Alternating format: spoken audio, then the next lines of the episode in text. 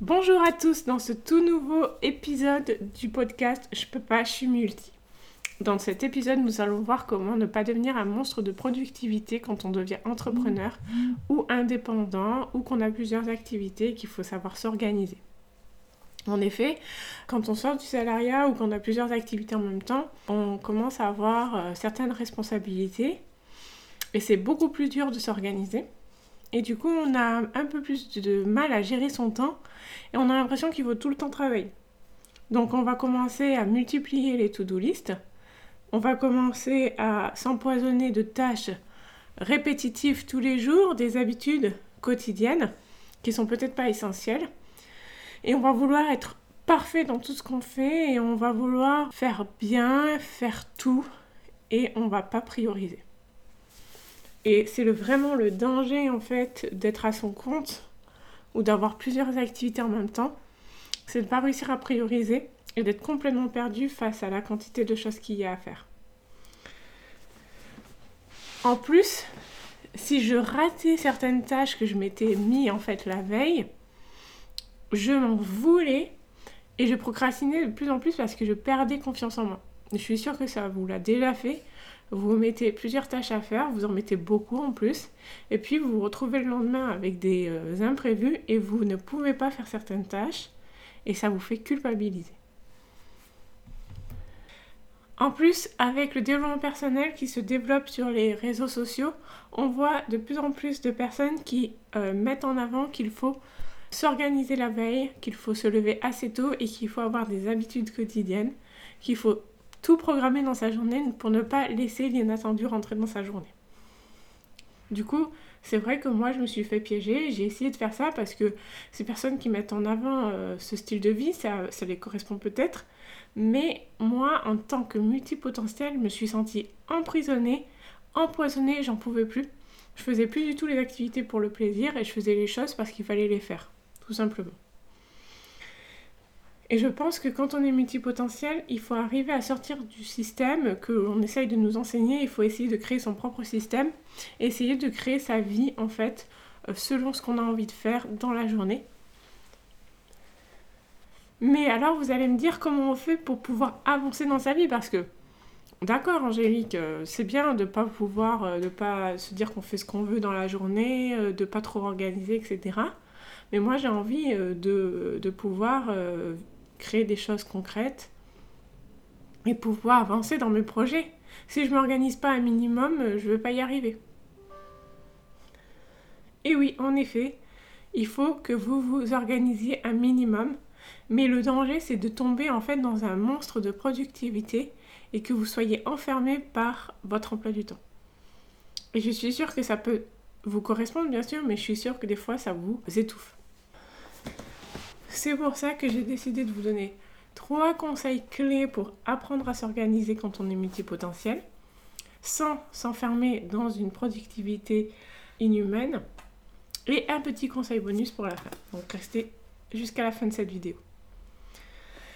Le premier, c'est que ce que je vous conseille, c'est de... D'accord, si vous voulez faire des to-do list, c'est pour des choses qu'il y a à faire, ok, mais il faut éviter d'en faire des trop moi, ce que je conseille, c'est de faire des to-do list pour se rappeler de certains rendez-vous, etc. Et c'est tout. Commencez votre journée en essayant de vous dire qui vous voulez être. Au lieu de vous demander quelle est la to-do list qu'il faut faire. Se demander au début de sa journée qui vous voulez être dans votre journée et puis dans un an, deux ans ou cinq ans et quels sont les projets que vous voulez accomplir vous allez voir qu'il y a beaucoup de choses qui vont se dégager en fait et il y a des choses que vous allez prioriser tout de suite. En décidant qui vous voulez être, donc ça c'est le premier conseil, vous allez voir qu'il y a certaines choses que vous allez faire plus facilement, que vous n'allez plus procrastiner, parce que ça fait partie complètement de vos rêves et de vos accomplissements futurs.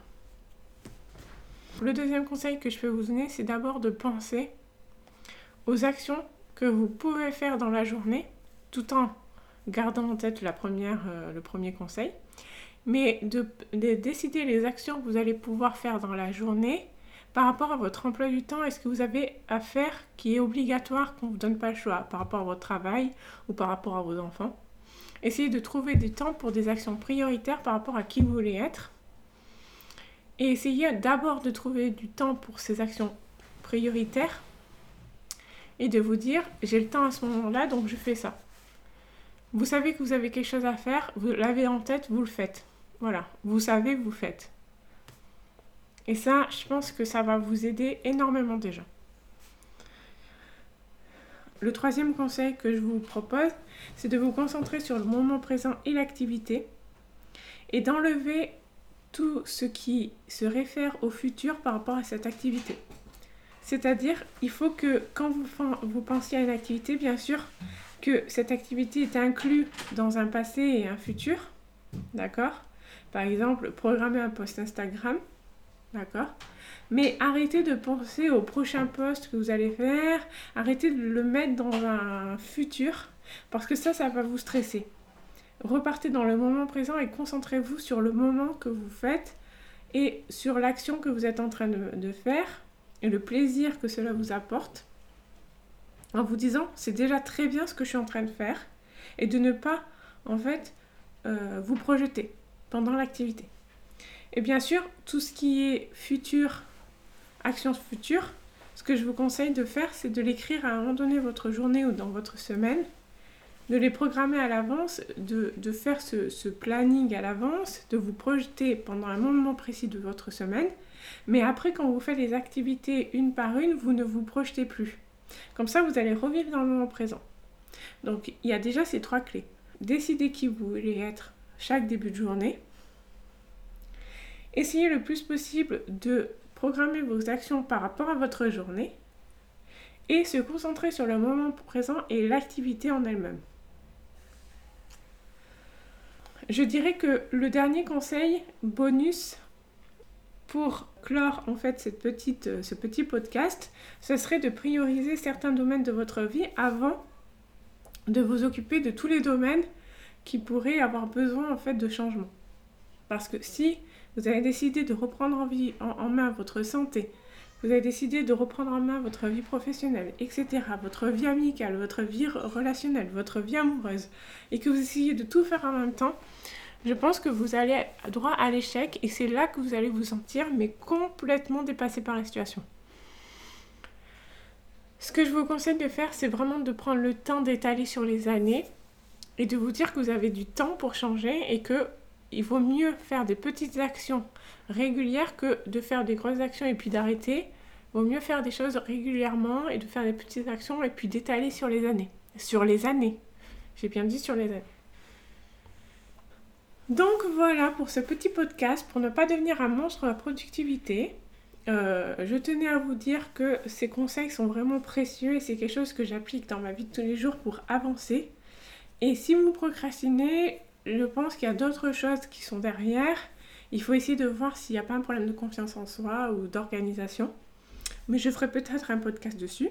Je vous souhaite une très bonne journée. Je vous dis à très bientôt et n'hésitez pas à venir me suivre sur mon compte Instagram ou à aller voir les autres podcasts qui sont dans ma bio. Je vous fais des bisous.